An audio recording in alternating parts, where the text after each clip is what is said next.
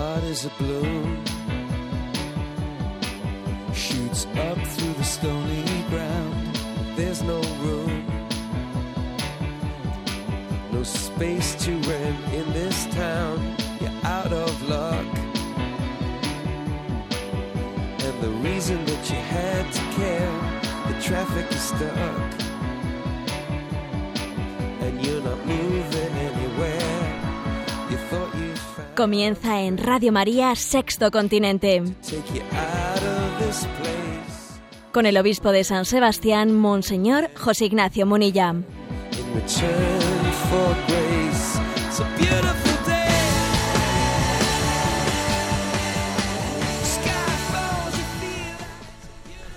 Un cordial saludo a todos los oyentes de Radio María. Un día más, con la gracia del Señor, nos disponemos a hacer este programa llamado Sexto Continente, que realizamos los lunes en esta radio de nuestra Madre, de 8 a 9 de la mañana.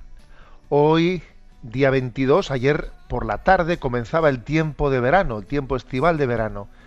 Entrábamos en un tiempo que es importante en nuestra vida. Además, en una semana en la que la Iglesia nos ha entregado esa encíclica Laudato Si y que alguna palabra diremos ya sobre ella en este programa de hoy.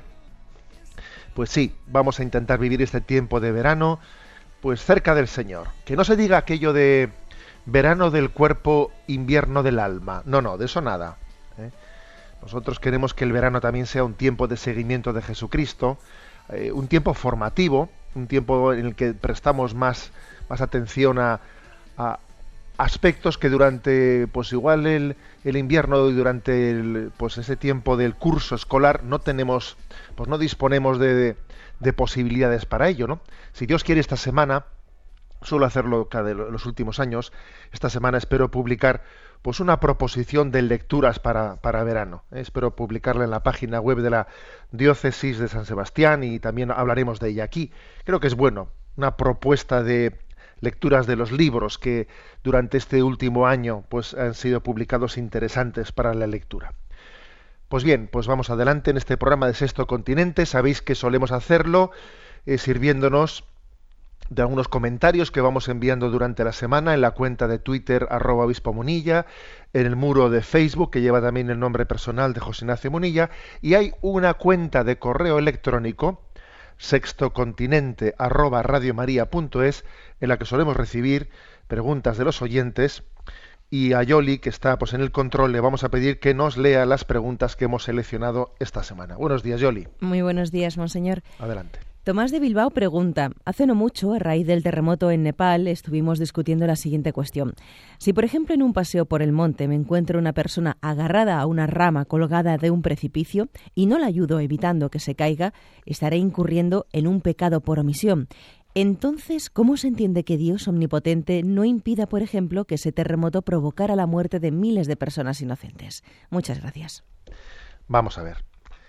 Mm, Yo creo que eh, nos solemos dejar impactar, ¿no? O sea, solemos, somos vulnerables al impacto que genera en nosotros pues eh, las catástrofes. Somos muy vulnerables. Y a veces cuando formulamos preguntas sobre el sentido, sobre el sentido de la vida y sobre, sobre por qué Dios hace o no interviene, las hacemos desde una conmoción que ha provocado en nosotros una determinada catástrofe. Y para poder pensar, en profundidad es importante eh, no hacerlo bajo una conmoción. Vamos a ver.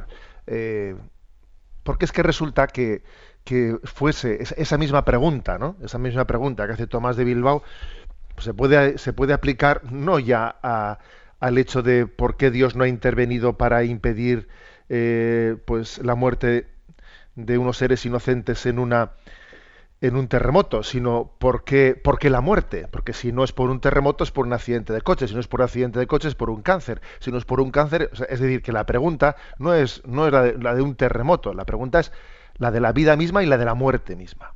¿Mm? Entonces la pregunta es, ¿por qué Dios no interviene para evitar la muerte? No, no nos dejemos, no nos dejemos conmocionar por, por un, un drama concreto, sino hagamos la pregunta en su justa medida. ¿Por qué Dios no interviene para evitar la muerte?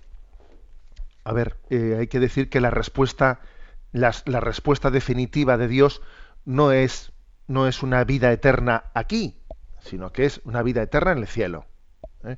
O sea, y la, la, respuesta que da Dios a nuestro deseo de, de inmortalidad, a nuestro deseo de, plenitud en la vida, no es una vida eterna aquí, sino que es una vida eterna en el cielo. Por cierto, estoy convencido de que una vida eterna aquí sería una, absoluta desgracia. ¿eh? O sea, yo creo que, Claro, nosotros tenemos un instinto de supervivencia y nos agarramos a, una a un clavo ardiendo, ¿no? Para prolongar nuestra vida aquí. Pero, ¿os imagináis lo que sería una vida eterna en estas circunstancias en las que vivimos? ¿Alguno se la ha planteado en alguna ocasión? Una vida eterna en estas circunstancias en las que vivimos sería una desgracia. Sería una desgracia, porque, porque tenemos un deseo de plenitud que en esta vida no se puede alcanzar. Entonces sería como renunciar al deseo, o sea, a, a esa vocación a la plenitud a la que tenemos. Sería como renunciar a ella. Con lo cual la muerte, sí, la muerte es nuestro enemigo, pero también el Señor ha hecho el milagro de cambiar nuestro enemigo en nuestra liberación. Él nos ha dado la gracia de transformar a nuestro enemigo, que es la muerte, en nuestro en la puerta de la liberación definitiva y por eso San Francisco de Asís le llama en el cántico de las criaturas le llama la hermana muerte. Qué atrevimiento el de San, San Francisco de Asís le llama la hermana, la hermana muerte, que le abre una puerta, ¿eh? una puerta. Lo importante no es la puerta, la puerta la verdad es que es un tanto desagradable, pero lo importante no es la puerta, sino a lo que me abre la puerta. ¿eh? Adelante, yo le damos paso a la siguiente llamada. Javier, sin especificarnos desde dónde, nos comparte. La cuestión que quería plantearle es en relación a todo el tema de la ideología de género y el feminismo. Se supone que todo esto surge para liberar a la mujer, pero me llamó muchísimo la atención el éxito que ha cosechado una película como Las 50 sombras de Grey, que pone a la mujer como un juguete, una esclava. No entiendo cómo a la vez se critica duramente cualquier discriminación hacia la mujer y se promueve algo que la denigra de forma tan evidente. Totalmente de acuerdo, Javier. ¿eh? Ese éxito de 50 sombras de Grey, etcétera. Que por cierto, recuerdo que recuerdo que pues en, a un servidor, ¿no? Que, tuve ocasión, pues no hace no hace mucho de pues de escribir un libro junto con Begoña Ruiz sobre un libro sobre sexo con alma y cuerpo en algún periódico, ¿no? En algún periódico, pues, eh, pues hacían un reportaje así crítico del libro de, con alma y cuerpo como contraponiéndolo a las 50 sombras de, de Grey, ¿no? ¿Por qué? Pues porque entienden que entendían en ese periódico que en 50 sombras de Grey es la imagen del sexo libre.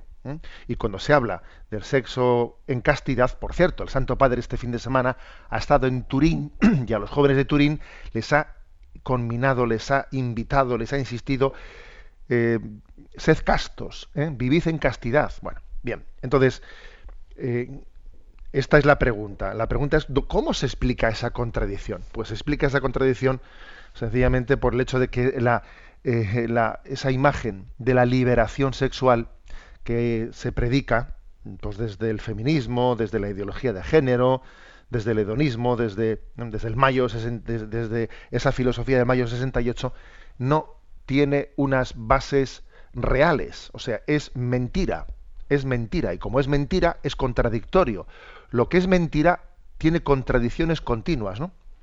No es verdad que, la sexualidad libre, ¿no? sea liberadora de la mujer. Nos esclaviza a todos. Y si me, y si me permitís, a la mujer más. También al hombre, ¿eh?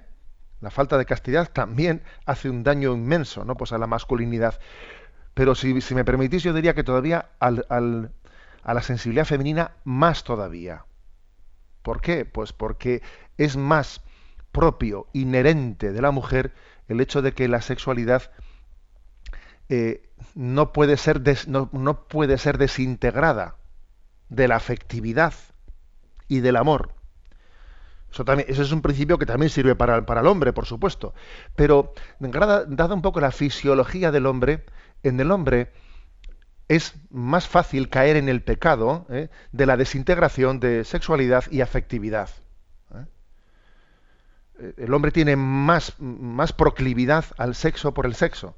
La mujer, por su, eh, por su anatomía, por su psicología, no tiene, no tiene tanta proclividad al sexo por el sexo. No, no tiene tanta proclividad. Es más con natural en ella que la sexualidad está ligada a la afectividad. Con lo cual, el, el drama, el drama de ese sexo libre, de ese sexo en el que se desintegra eh, alma de cuerpo, lo padecemos todos, pero desde luego la mujer mucho más. ¿eh? mucho más. Entonces, es una mentira, hay una mentira antropológica y que se destruye a sí misma. Se destruye a sí misma. Y desde luego un movimiento feminista que no, mm, que no denuncia la utilización de la mujer en la pornografía, por ejemplo, ese movimiento feminista es totalmente totalmente falso. ¿eh? Y estamos observando, yo nunca he visto, vamos, el movimiento feminista hablar del tema de la utilización de la mujer en la pornografía. O sea, de, ese tema no hablan, ¿no? Con lo cual deberían de cambiar el nombre mismo de feminismo. Es, o sea, es que resulta que ese propio nombre está siendo usurpado cuando no se lucha contra las esclavitudes de la mujer. Adelante con la siguiente consulta. Mónica de Castellón pregunta, le escuché en su programa anterior una sentencia muy redonda, pero que no sé cómo entenderla. Nuestro objetivo no es tener éxito, sino dar fruto. ¿No es una distinción teórica que en la práctica es indistinguible? No, yo creo que sí se puede distinguir en la práctica. ¿eh? Nuestro objetivo no es tener éxito, sino dar fruto. Vamos a ver, ¿qué os acordáis? ¿Os acordáis, por ejemplo, esa frase de Juan Bautista. Eh, de Juan Bautista dice, conviene que él crezca y que yo disminuya. O sea, el objetivo de, de Juan Bautista era, preparar, era ser el precursor, preparar el camino del Señor, ¿no? O sea, su objetivo no era que él tener éxito, sino dar fruto preparando el camino de Jesús. Bueno, pongo este caso de Juan Bautista y, del Señor para entender que esto mismo, a eso se refiere esa expresión. yo no tengo, muchas veces, mm, dar fruto, o sea, tener éxito es que todas las cámaras se fijen en ti. A eso me refiero yo con el término éxito. ¿eh? Éxito es un éxito subjetivo. ¿eh? Eh, también se puede entender la palabra éxito correctamente, pero aquí, aquí me refiero a la palabra éxito en el sentido, ¿eh? en el sentido vanidoso del término, o sea, que yo, que yo sea, ¿eh? que yo sea el objeto del triunfo, que se hable de mí, que, que yo sea entendido como aquel que protagoniza, protagoniza el éxito. Y sin embargo, sin embargo, el dar fruto, el dar frutos muchas veces es hacer el bien, posibilitar que se haga el bien y yo no lo protagonizo, o sea, ¿eh? Creo, creo que os conté en una ocasión que estando con un grupo de niños, eh, creo que era una misa de niños, y entonces en la homilía les pregunté, ¿no? Le pregunto a un niño, ah, ¿tú qué preferirías? ¿Tú qué preferirías? ¿Eh? Em, perder, perder el partido de fútbol 4 a 3. Habéis perdido, pero tú, tú eres el que has metido los tres goles de tu equipo que ha perdido. Habéis perdido 4-3, pero tú has metido los tres goles. O, o ganar el partido 1-0, pero tú no, tú no has metido el gol y has estado en el banquillo. Y claro, el niño se me quedó, se me quedó cortado, ¿no? Se que me quedó cortado y, me dice con toda la sinceridad, me dice el niño, dice, yo preferiría perder 4 a 3, ¿no? Y, haber metido yo los tres goles, ¿no?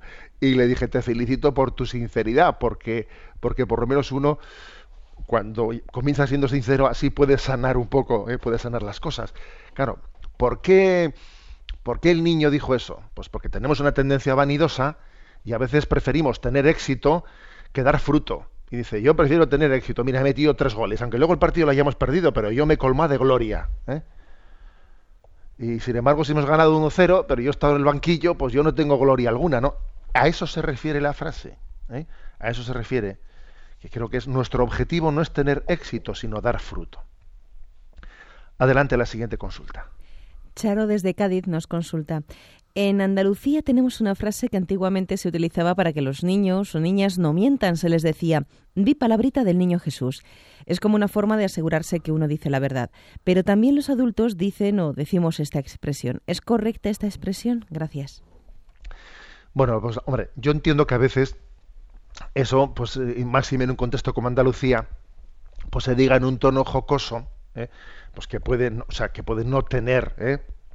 Una connotación, una connotación moral, ¿no? Cuando dicen palabrita del niño Jesús que, bueno, es posible que muchas veces se diga, se diga en un contexto sano, pero en sí mismo, en sí mismo, no, ahora yo no valoro la intencionalidad con la que es utilizado en un sitio o en otro lugar, en sí mismo no es correcto.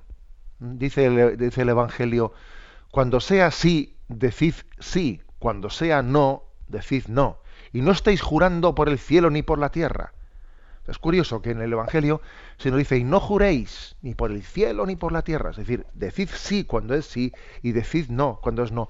No es sano el estar recurriendo ¿no? a poner a Dios por testigo para trivialidades. Es verdad que la Iglesia permite realizar un juramento poniendo a Dios por testigo, pues en situaciones solemnes, en situaciones solemnes.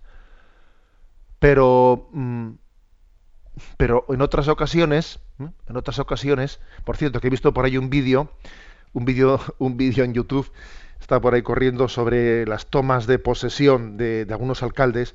Había por ahí un alcalde, no, no recuerdo qué lugar es, además no es cuestión de decir nombres propios, que en la toma de posesión, pues por lo visto habían quitado el crucifijo, ¿no?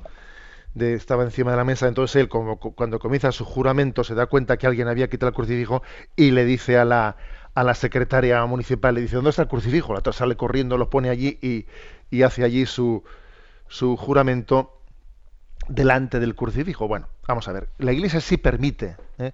sí permite la, el, el hecho de que se, se, haga un juramento públicamente poniendo a Dios por testigo en situaciones solemnes. ¿Eh? solemnes. Pero trivializar eso, ¿no? Haciéndolo, pues haciendo del juramento casi, pues que necesito, se necesita eh, recurrir al juramento para que tu palabra sea creíble, mal asunto. ¿eh? Cuando, cuando hay que recurrir continuamente a un juramento para que tu palabra sea creíble, mal asunto. Es, es como se termina por tomar en vano el nombre de Dios. Se toma en vano. ¿eh? El hombre tiene que ser sincero por, porque, pues porque es hijo de el que es veraz. Somos hijos de Dios. Él es el veraz. Luego nuestras palabras tienen que ser testigos, ¿no? De, de la vocación en la que, a la que hemos sido, en la que hemos sido, ¿no? Pues creados. La siguiente pregunta, por favor. Sor María Teresa de Marchena nos pregunta, en el contexto del mes del Sagrado Corazón en el que estamos, ¿podría usted explicar qué significa la reparación al corazón de Jesús, de la que antes oíamos hablar bastante y ahora parece que nos hayamos olvidado? Pues sí es cierto, ¿eh? la palabra reparación son, son de esos conceptos en la espiritualidad que bueno que parece que nos hemos olvidado de ello y sin embargo el catecismo de la Iglesia Católica lo aborda ¿eh? es que importante es tener una visión de conjunto de la espiritualidad sin que eh, pues olvidemos cosas pues pues por, por influjo de los eh, de las modas ¿eh? qué se entiende por reparación bueno por reparación brevemente no que estamos lógicamente pues en una con una necesidad de, de ser pues muy escuetos por reparación se entiende el hecho de que nuestra primero de que Jesús es sensible, ¿eh? de que a Jesús le importa nuestra, eh, nuestra respuesta. Jesús le importa, o sea, Jesús el, el pecado del hombre le entristece. No es de cartón piedra, no. Jesucristo, el Hijo de Dios vivo, tiene sentimientos y sentimientos también humanos, no solo divinos, también sentimientos humanos, ¿no? porque es verdadero hombre y es sensible a nuestra respuesta de amor. Entonces Jesús sufre con, con, el pecado del hombre, sufre con la tibieza, sufre con la mediocridad y se alegra y, al Señor le conmueve, le alegra, salta su corazón con la santidad del hombre. Esto es una, una realidad, ¿no? A Jesús, a Jesús le influye, ¿no? no, nuestra respuesta. Bueno, pues yo creo que el sentimiento de reparación es querer dar alegrías a Jesucristo, querer alegrarle. Voy a darle una alegría a Jesús, ¿no? Y la mayor alegría que podemos darle al Señor es nuestra santidad. Y cuando uno se da cuenta de que en su vida ha perdido mucho el tiempo, y dice, ¿cuánto tiempo, o sea, cuánta, cuánta eh, parte de mi vida ha sido desperdiciada, cuánto tiempo he perdido, cuántas tonterías he hecho. En vez de machacarse, en vez de machacarse, que a veces solemos tener una especie de remordimiento a destiempo, eh, que es un poco autodestructivo, ay, que hice y que hice y no sé qué, ¿no? En vez de machacarse, creo que el auténtico arrepentimiento consiste en un deseo de reparación, en un deseo de amar por lo que no he amado, recuperar el tiempo perdido, ¿no? El amor nos lleva a correr y a decir yo yo quiero yo quiero vivir en intensidad de amor este momento presente, ¿no? No me voy a machacar por el pasado, voy a vivir o sea, porque a veces hay una especie de sí, de lamentación que es estéril. No, señor, hay que pasar a la reparación. Y la reparación es pues vivir en intensidad, ¿no? El momento presente y ofrecérselo al Señor con un con el deseo de darle una alegría. Voy a alegrarle el corazón a Jesucristo, ¿no? en el fondo es mi alegría, obviamente, ¿no? Bueno, damos paso a la última de las consultas. Marco, desde Cancún, en México, nos pregunta, escuchando por ebooks sus programas, tengo la duda sobre cómo distinguir y evitar la fama en su sentido negativo. En efecto, usted habló de la tentación de la fama y la del dinero. Yo soy arquitecto y tengo necesidad de publicar mi trabajo y de alguna manera buscar poner mis proyectos bajo las luces y que sean vistos por mucha gente para que de esa manera pueda conseguir clientes y trabajo. ¿Cómo conservar la integridad de no caer en la tentación de la fama si al fin de cuentas pareciera que lo que hago para conseguir proyectos y trabajo necesario para poder mantener a mi familia es en sí mismo una búsqueda de ser visto por los demás? Bueno, tiene esto bastante que ver también con la consulta anterior, eso de mi objetivo es tener no es tener éxito, sino dar frutos. Bien, entiendo ¿no? lo que dice Marco desde México. Claro, él es arquitecto, voy a hacer una exposición en la que eh, mis obras arquitectónicas pues, sean conocidas y, claro, y para que yo profesionalmente pues, pueda, eh, pues, pueda tener, eh, dar fruto, tener éxito en el sentido positivo de la palabra, pues mm, parece que eso está ligado a mi fama, a mi fama de buen de buen arquitecto, etcétera. Bueno, ¿cómo distinguir ¿no? las churras de las merinas? Cómo distinguir la fama en el sentido positivo de la fama en el sentido negativo. Vamos a ver, eh, lo importante es que para ti sea, tienes que cuidar, Marco, eh, que tu prioridad sea la de ser competente, no la de ser famoso. Es verdad que a veces, es verdad que generalmente la persona competente suele llegar a ser famosa. No siempre, ¿eh? No siempre. Hay personas famosas que no son competentes y eso es una desgracia. Me refiero a arquitectos que no sé qué y tal. Una desgracia. Han llegado a ser famosos y lo importante, tu objetivo tiene que ser ser competente, no ser famoso. Eso como objetivo, como finalidad. ¿eh? Y, una manera de distinguir como cuando persigo una cosa que o persigo otra, es que, por ejemplo, a veces, pues, pues tú, por ejemplo, ves una exposición, ¿no? Una exposición, eh, tú, en tu caso es de, de, arte, pero en otros casos son de otras cosas, de coches, de máquinas, de no sé qué. Y entonces, tú ves allí que para hacer atrayente, pues una exposición de arquitectura, pues, por ejemplo, ¿no? Pues han puesto allí unas, unas azafatas ¿eh? unas azafatas para hacer pues una, una exposición para que los visitantes allí pues y no te crees que han puesto unas, unas azafatas eh, cualquiera no las han buscado con un tipito con un tipito y con una minifalda que lo que hacen es intentar vamos a ver usted qué es lo que quiere mostrar una arquitectura o de paso que las azafatas que han venido a una exposición de coches o de arquitectura y en ese tipo de cosas en este tipo de cosas se suele se suele distinguir perfectamente qué es lo que yo busco, si la competencia en el trabajo o la fama o la vanidad. Porque uno ve que se están utilizando una serie de recursos, recursos que no sirven precisamente para subrayar el valor objetivo de lo que yo vendo o quiero, no, no, lo que sirven es pues para utilizar las pasiones de la gente, pues para que mira que no, pues mira que qué ambiente, ¿eh? qué ambiente tan guay en el que aquí eh, se, se, está exponiendo una, pues una exposición arquitectónica o, o una feria de, tecnología, pero de repente salen aquí pues una, ¿eh? pues unas, eh, puesto ese caso concreto, ¿no? Pues unas azafatas o no sé qué ambiente en el que se está jugando no precisamente a la competencia laboral, se está jugando a suscitar ¿no? las vanidades y las pasiones para buscar una fama que tiene poco que ver con la competencia profesional. ¿Mm? Bueno, por ahí hay que ir a Marco, ¿no? Entonces yo te diría, cuida de buscar la competencia y déjale en manos del Señor la fama. No vaya a ser que busques la fama y entonces la competencia no quede en manos de nadie. ¿eh? Busca ser competente. Bueno, hasta aquí hemos llegado en la primera parte del programa, que sabéis que suele ser la, respuesta ¿no? a estas preguntas. Bueno, pues estamos en una semana importante, que la que hemos recibido de manos de la Iglesia, la encíclica Laudato Si. Vamos a hacer después de este momento musical un breve, un primer, ¿no? Un primer contacto con, con la encíclica. Ahora, pues vamos a escuchar una, una canción eh, enviada por Fray Alessandro, Fratello Sole Sorella, cantada, perdón, ¿no? por Fray Alessandro. Hermano Sol, hermano Luna, escuchamos este, este hermoso canto.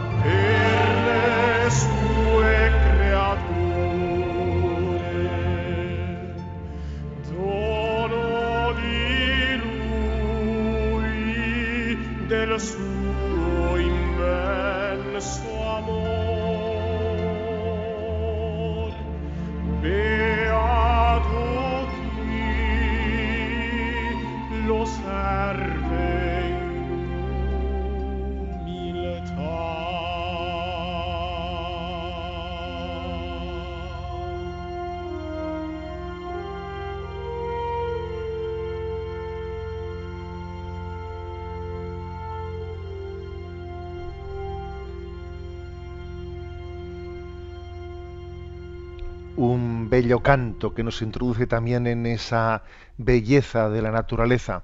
Vamos a tener una gran oportunidad este verano de hacer una lectura de esta encíclica, encíclica Laudato Si, sobre la que queremos ahora decir una primera palabra sobre su primera recepción en este programa. Pasamos a la siguiente de las secciones.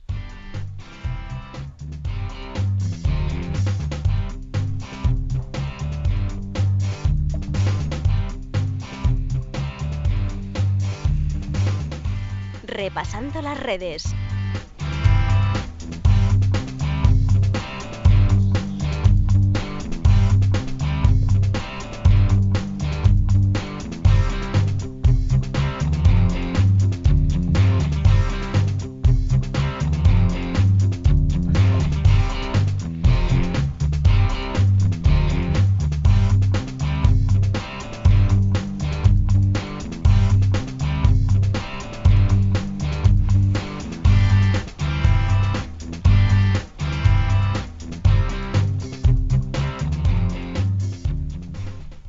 Bueno, pues en esta sección una primera palabra de acogida a la encíclica Laudato Si.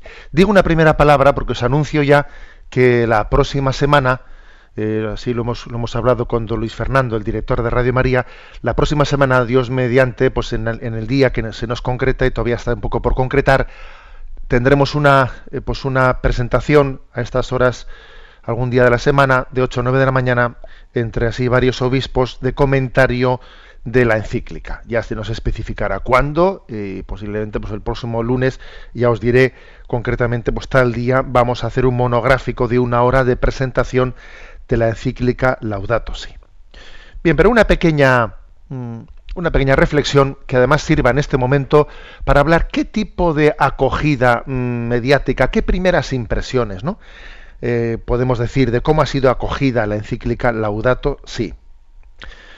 Eh, bueno, pues vamos a ver. Yo creo que ciertamente la acogida ha sido muy mm, laudatoria, pero hay que hacerle muchas eh, matices, ¿no? Muchos matices a esa primera acogida. Bueno, en primer lugar decir que la encíclica llama a cuidar la casa común, llama a cuidar este mundo como, como un don de Dios. Es una encíclica que está plenamente ligada pues a, a nuestra fe en la creación, al Dios creador. Aunque claro, los medios de comunicación lo que les ha lo que les ha interesado, pues no son los aspectos de fe, los aspectos pastorales, sino de alguna manera por pues, los aspectos morales o éticos, ¿eh? de las denuncias que hace eh, que hace el Papa en la encíclica sobre la falta de respeto, sobre los retos, los riesgos, los peligros, es lo que le ha interesado mediáticamente pues a nuestra sociedad, bien, eso, en eso, eso ya lo, suponíamos, ¿eh? lo suponíamos que existe siempre un riesgo en la recepción mediática de arrinconar, ¿eh? arrinconar pues los aspectos teológicos eh, y, los ligados más a la espiritualidad y quedarse solo en lo moral, en lo ético. Eso nos lo imaginábamos. Pero yo diría que hay como un doble, mm, vamos a ver, hay una, una doble afirmación y un doble riesgo. Creo que la, la encíclica yendo ahora directamente a su mensaje, ¿no? A su mensaje moral y ético, que es el que tiene, ¿no? Pues repercusión mediática, hace dos llamadas. Yo creo que una llamada a la conversión ecológica y en segundo lugar, una llamada a la ecología integral o a la ecología humana. Son dos aspectos. ¿eh? Conversión ecológica y llamada a la conversión integral o conversión eh, humana mejor dicho, ecología integral o ecología humana. La conversión ecológica es, es muy importante, se trata de, de, tener sensibilidad. Fue San Juan Pablo II el que acuñó esta palabra, ¿eh? el de conversión ecológica. A ver, no es aquí el Papa Francisco el primero que hablado de este tema, fue San Juan Pablo II el que acuñó esta, esta expresión, Benedicto XVI el que la, la desarrolló en, varias, en, en varios mensajes especialmente publicados con motivo de la Jornada Mundial de la Paz, que suele ser el 1 de enero, él dedicó varios de sus mensajes a esta cuestión. ¿Qué, quiere decir conversión ecológica? Que es que hay que pensar en clave, en clave de, que estamos eh, del bien común.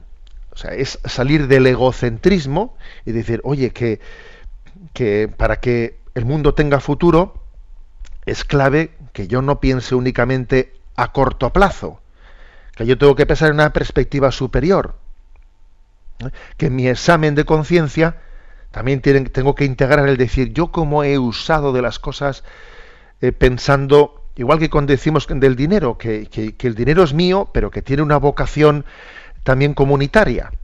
¿eh? Y, la propiedad privada que existe no es absoluta, sino que es que tiene también una vocación una vocación comunitaria. Bueno, pues eso que decimos de los bienes, también lo decimos de la naturaleza. Yo no puedo estar pensando, yo no puedo, ¿no? Pensar en ella en la utilización de la naturaleza para mi conveniencia a corto plazo sin pensar en qué tipo de, de repercusiones va a tener eso para el futuro, para el resto, para el resto de la sociedad. O sea, es decir, es cuestión de sensibilidad. La conversión ecológica nos llama a tener sensibilidad, ¿no? ¿Qué tipo de mundo es la, palabra que hace, quiere hacer el Papa, no? La pregunta que hace el Papa. ¿Qué tipo de mundo queremos dejar a quienes nos sucedan? ¿Qué tipo de mundo? ¿Eh? Y esto, y esto para, para que esto sea posible, para que alguien llegue a tener esta sensibilidad de no pensar solo en sí mismo, es lo que dice el Papa es que al final es muy importante que se haga, que se haga la pregunta por el sentido de la existencia. ¿Qué sentido tiene esta existencia? ¿no? ¿Quién nos ha dado todo esto? ¿no? ¿Y cómo lo utilizamos? ¿Y, ¿Y, cuál es la finalidad de esta vida? Si uno no tiene una, una respuesta a la pregunta por el sentido de la vida, es difícil ¿eh? Es difícil que crezca en sensibilidad. Uno es sensible, pues, eh, porque sabe que hay una vocación, una finalidad última para la que ha sido creado y desde ahí, lógicamente, le es más fácil tener sensibilidad. Por tanto, primera cuestión de la encíclica, conversión ecológica. Hay que decir que en nuestro examen de conciencia, ¿no? En el que eh, hablamos de cuál es, de si yo vivo en, en paz con Dios, si vivo en paz con el prójimo, si vivo en paz conmigo mismo, también integramos esa pregunta de si yo vivo en paz, si yo tengo una relación pacífica ¿no? y respetuosa con, con la naturaleza.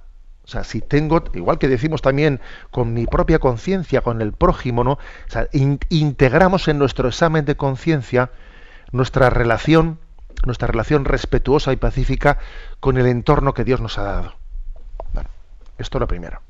Pero lo segundo, yo diría que lo segundo es eh, que la ecología, o sea, que la ecología, para que sea verdadera, tiene que ser integral, es decir, humana.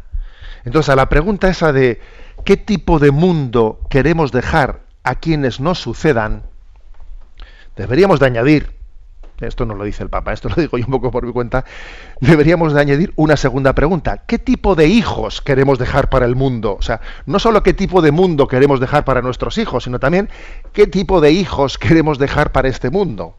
Permitidme un poco la ironía. ¿Qué quiero decir con esto? Pues que la ecología en realidad, la ecología para que sea auténtica y no sea una mera ideología, ¿eh? pues tiene que incorporar la peculiaridad del hombre en, el mundo, porque la, clave, la clave está en la ecología humana, la clave está en que, en que en la conversión del hombre, ¿no? Y el Papa Francisco subraya que esta ecología humana implica la necesaria relación de la vida del ser humano con la ley moral escrita en su propia naturaleza, necesaria para poder crear un ambiente más digno la aceptación del propio cuerpo como don de Dios, necesaria para acoger y aceptar el mundo entero como regalo del Padre y la casa común. Es decir, que supone que cuando que la ecología tiene que ser humana, es decir, que es poner al hombre en el centro de la creación, aceptando la ley natural, la ley natural que Dios escribió en su naturaleza. Bueno, entonces, ¿cuáles han sido, digamos, las dos recepciones incorrectas incorrectas, así digamos mediáticamente, ¿no? de, impacto, en, una primera lectura de impacto. Las dos eh, recepciones incorrectas han sido, por una parte, la que ha tenido lugar pues, en Estados Unidos, ¿eh? por parte de algunos, eh, de algunos miembros de, del Partido Republicano, del hermano de George Bush y algunos otros sectores, que han calificado que el Papa se mete, se mete en cuestiones ecológicas que no tiene por qué meterse y se, han sentido ¿no? agredidos pues, por las, eh, las afirmaciones que hace la encíclica de, de, la gran responsabilidad ¿no? pues que existe en algunos países pues especialmente, claro, no lo dice la encíclica, no le pone nombres de Estados Unidos y de China, pero obviamente hay algunos países como Estados Unidos y China que están siendo especialmente irresponsables a la hora de, poder llegar a un consenso internacional pues en materia de, emisión de gases tóxicos y cosas por el estilo. ¿eh? Y, han tenido una reacción incorrecta. Y otra reacción incorrecta, pues es la de, ¿eh? la de los supuestos grupos ecologistas que aplauden con las orejas la encíclica, pero silenciando lo que se dice en ella que, debían de tomar buena cuenta, ¿no? Queriendo manipularla, por lo tanto, pues silenciando lo que dice el Papa, que no se puede ser ecologista al mismo tiempo que se defiende el aborto, es impensable. O silenciando lo que dice la encíclica de que no se puede, o sea, es decir, que, la, ecología tiene que empezar por, por, la acogida del respeto, la aceptación del propio cuerpo. Pues, por ejemplo, hay una clarísima referencia de la incompatibilidad pues de la ecología con la, con la ideología de género, con la transensualidad, con el pretender cambiar de sexo, la, no aceptación de la corporalidad. Claro, eso intentan silenciarlo, ¿no? Intentan silenciarlo y aplauden una encíclica en lo que les interesa y en lo otro lo silencian. Por lo tanto, yo creo que las dos malas recepciones de esta encíclica, los dos intentos de manipulación han sido, ¿eh? pues los de eh, los de el sector republicano estadounidense, ¿no?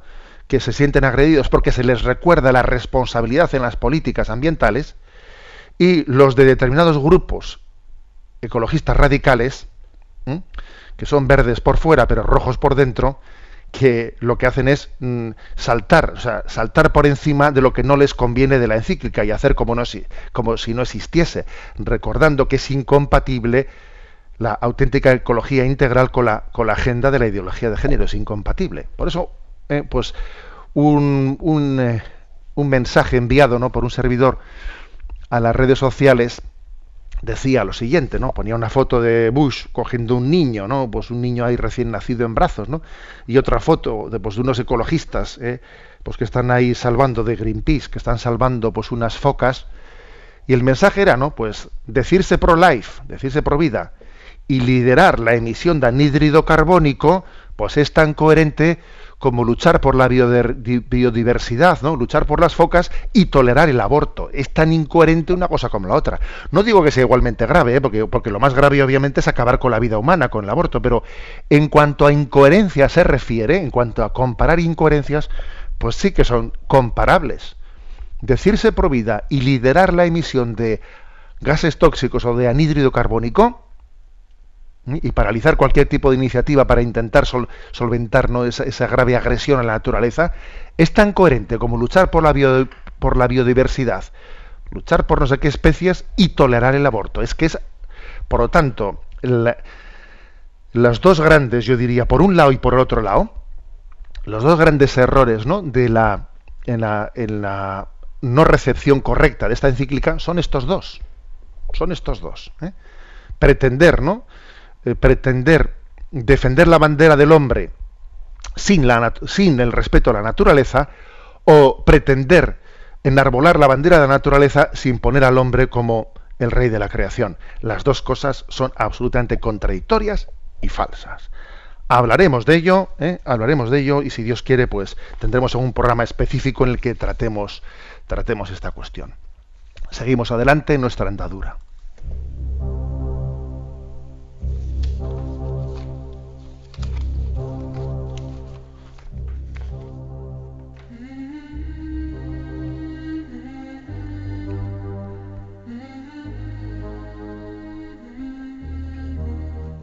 Hasta el viento y el mar le obedecen.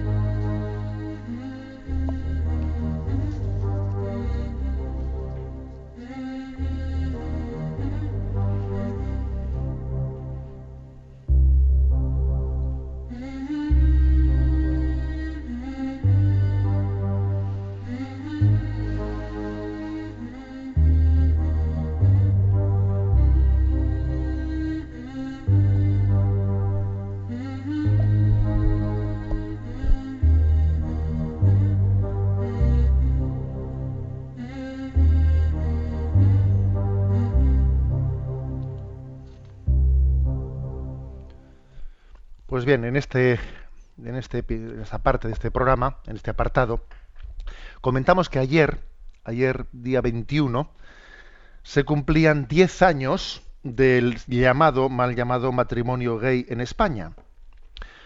Eh, han sido 10 años y además ayer pues se publicaba un vídeo, un vídeo en YouTube grabado al expresidente José Luis Rodríguez Zapatero en el que él pues visitaba pues en un domicilio una, una pareja, un supuesto matrimonio gay, ¿no? Y entonces, pues él decía, pues es lo mejor que hice en mi etapa de presidente, se congratulaba de ello, de cómo la gente, pues le dice, esto es, usted fue pionero a nivel mundial, porque España fue el tercer país eh, que legalizó el matrimonio gay y a partir de ahí han sido otros 27 más, ¿no? Era una especie de loa, ¿eh? loa al expresidente porque qué cosa tan grande hizo, ¿no? Hace 10 años con el matrimonio gay, etcétera, etcétera. Bueno, son 10 años y creo que conviene una una mención al respecto. ¿eh? Una mención. Además, luego vino la famosa sentencia del Tribunal Constitucional Español, que bueno, que nos dijo una cosa sorprendente, ¿no? Nos dijo que a pesar de que el, pues el texto constitucional dice que el hombre y la mujer tienen derecho a contraer matrimonio, bueno, pues interpretaba eso que bueno, pues que que hay que tener una interpretación evolutiva, ¿eh? evolutiva del texto constitucional, que pues que aunque eso lo dijese el texto constitucional, pues bueno, pero pues que el, constitucional hizo una interpretación en la que dice, aunque el texto diga esto, nosotros tenemos que tener una interpretación evolutiva, con lo cual, pues parece que entonces el Tribunal Constitucional dejaba de ser una instancia jurídica y pasaba a ser una instancia política. ¿eh? Vamos a ser, a ser claros, ¿no? Curiosamente, curiosamente, han pasado 10 años y se puede decir aquí una cosa muy clara, ¿no? El, el argumento con el que se introducía hace 10 años el llamado matrimonio gay en España era el argumento de decir, es que no se puede imponer una visión a los demás. Si tú tienes una visión de que el matrimonio es eso, no se la impongas a todo el mundo. ¿eh? O sea, hay que respetar también la libertad de las minorías, ¿no? O, de, o, de, o, de, algunos sectores. Esa fue, fijaros, ese fue principalmente, ¿no? Tú no impongas tu visión a los demás. Bueno. Por lo tanto, se introdujo el, el matrimonio homosexual bajo esta perspectiva de no imponer una visión a los otros, ¿no? Hay que tener una visión relativa, ¿no? Y al, y al poco tiempo, casi inmediatamente, comenzó la dictadura del relativismo. O sea, es decir, una vez que se había introducido el matrimonio gay, que por cierto, para introducirse, lo que se hizo fue no hacer una legislación específica para que los homosexuales pudiesen eh, casarse, no, sino que se redefinió el concepto de matrimonio que dejó de ser ya, eh, según la legislación, la unión del hombre y la mujer se redefinió para que también cupiesen en ella indistintamente, bueno, entonces, lo que, lo que comenzó, lo que comenzó bajo la bandera de, de no imponer a nadie, pues enseguida pasó a ser un aquí hay una, una agenda que es la de mm, la de la ideología de género que se impone a todo el mundo. O sea, se pasó enseguida del relativismo a la dictadura del relativismo. Y inmediatamente, vamos, después de que esto ya se obtuvo, ya dejó, dejó de utilizarse el argumento de no me imponga usted eh, su visión, eh, que no, eso ya, una vez ya aprobado, eso ya no era necesario seguir invocándolo, sino que ya se pasó a reivindicar que esta ideología de género tiene que ser, tiene que ser cursada obligatoriamente. ¿eh? cursada obligatoriamente en el sistema escolar. Acordaros de aquella polémica que hubo, pues la educación para la ciudadanía y, y, y después en la ley en la ley ha ido del aborto, en esa ley ha ido, hay también dentro de la ley, hay un programa de introducción en, pues en la escuela de la ideología de género. ¿eh? O sea, se pasó al, segundo paso. ¿eh? Del, primero el relativismo y luego la, dictadura del relativismo. Aquí se va poco a poco. Uno, uno dice, ¿qué han pasado? ¿Estos 10 años qué ha ocurrido? Pues que hemos pasado del relativismo a la dictadura del relativismo. Claramente es lo que ha ocurrido. Y hoy en día, lo, lo, coloqué hace poco, pues como una, en un mensaje ¿no? en las redes sociales, hoy en día se puede decir que es homófobo, es homófobo, no ya el que tenga una falta de respeto hacia una persona homosexual, que obviamente eso sería absolutamente condenable, ¿no? Desde nuestra perspectiva cristiana no, es homófobo no el que tenga una falta de respeto a una persona homosexual, sino es homófobo el que no comulga con la ideología de género. Pues por ejemplo, yo ahora mismo, por decir lo que estoy diciendo, soy homófobo. O sea, ¿por qué? Porque no comulgo con la ideología de género. Y con un poquito de humor, que siempre es importante tener un poquito de humor, aquí pues colgamos en las redes sociales este mensaje, ¿no? Real Academia de lo políticamente correcto, ¿no? Nueva acepción del término homófobo según la RAPC, ¿no? que es la Real Academia de lo políticamente correcto. Dícese de quien no comulga con la ideología de género. Es así, porque hemos pasado, hemos pasado del relativismo a la dictadura del relativismo. O tú piensas como la ideología de género, o de lo contrario, eres homófobo. O sea que en estos 10 años hay una agenda, ¿eh? y España formó parte bueno, lideró esa agenda.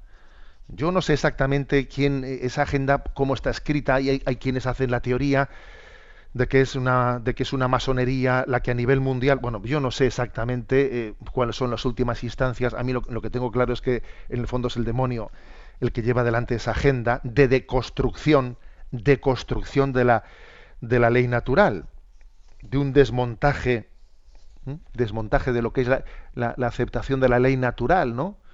Hay una deconstrucción que tiene una, agenda a nivel internacional de deconstruir lo que es la familia, lo que es la antropología, eh, lo que es la sociedad, lo que es el principio de subsidiariedad, es una deconstrucción completa, ¿no?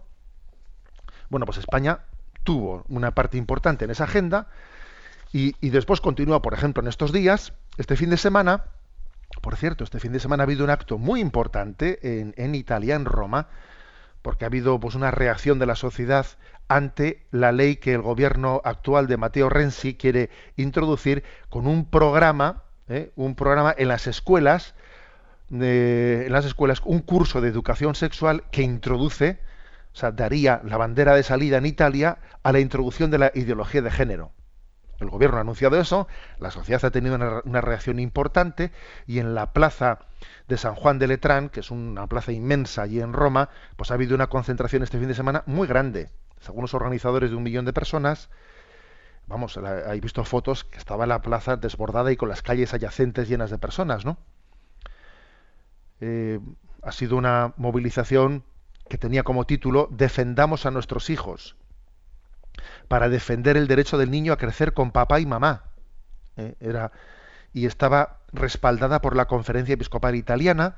También, por cierto, ha habido eh, un, respaldo explícito pues, de, las comunidades musulmanes, de los judíos ¿eh? y de otras, de otras asociaciones laicas.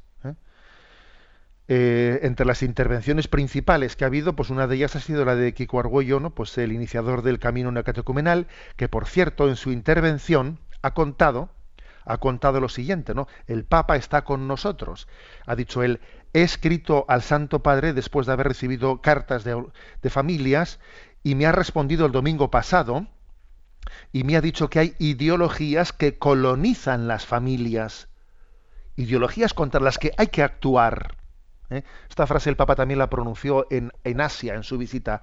Hay ideologías que colonizan a las familias. En ese intento de deconstrucción de lo que es la ley natural, ¿no? Ideologías, obviamente se está refiriendo a la ideología de género. La ideología que quiere colonizar a la familia, no, le quiere respetar, ¿no? Por lo tanto, dijo, dijo Kiko Argüello, se equivocan quienes piensan que al Papa no le gustan estas manifestaciones, porque el Papa le envió a Kiko Argüello esa carta de adhesión. ¿eh? Bueno, pues por ejemplo, ahí está el tema de Italia. También ha habido, tenemos muchos oyentes desde México. ¿eh? Hay bastantes oyentes que escuchan este programa pues desde, desde las grabaciones posteriores del iVox, del podcast, etcétera.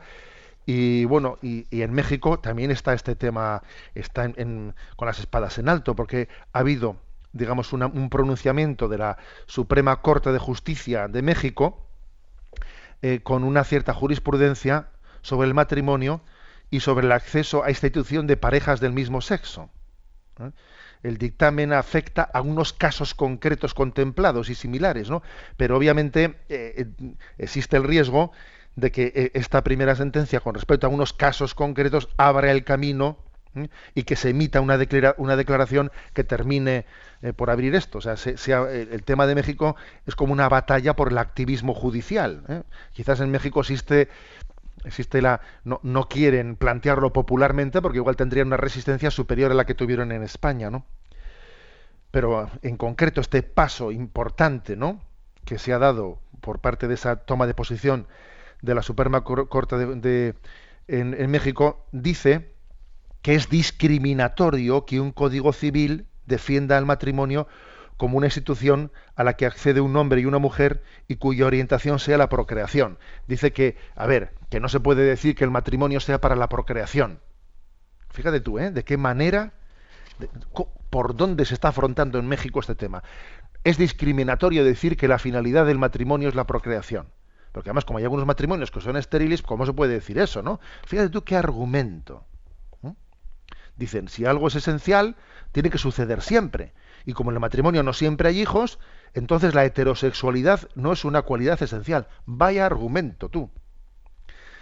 Basta con decir la palabra matrimonio, pero ¿qué significa la palabra matrimonio? Si es que la etimología lo dice todo.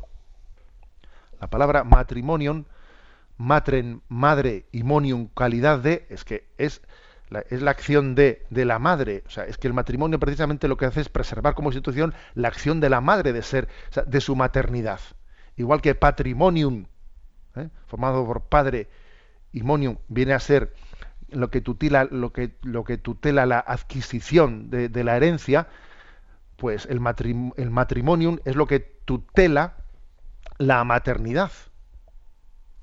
Y entonces la, la, la, sentencia de México o el pronunciamiento de la Corte de México quiere como desligar esto. No, no, esto no. El matrimonio no tiene que ver, ¿no? Pues con, eh, eh, con, la procreación. Bueno, es que está usted deconstruyendo, está usted desnaturalizando. Es como hacer una ingeniería social en la que usted está reinventando la realidad. ¿Mm? Bueno, pues en esas estamos. Bueno, pues como veis, eh, hay mucho de qué hablar. Y vamos a, veo, me estoy viendo por el reloj, que bueno, que me, he pasado, me he extendido, no vamos a tener tiempo de, hacer la última parte de la sección que solemos hacer con alguna, eh, con alguno de los pensamientos, pero bueno, ya hemos tenido bastantes puntos de reflexión, lo vamos a dejar aquí y me despido con la bendición de Dios Todopoderoso, Padre, Hijo y Espíritu Santo, descienda sobre vosotros. Hasta el próximo lunes, si Dios quiere, alabado sea Jesucristo.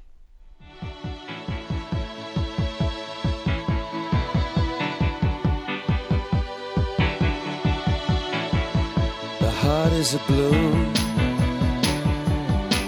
shoots up through the stony ground. There's no room, no space to rent in this town. You're out of luck. And the reason that you had to care, the traffic is stuck. And you're not moving anywhere. Han escuchado en Radio María Sexto Continente, un programa dirigido por el obispo de San Sebastián, Monseñor José Ignacio Monilla.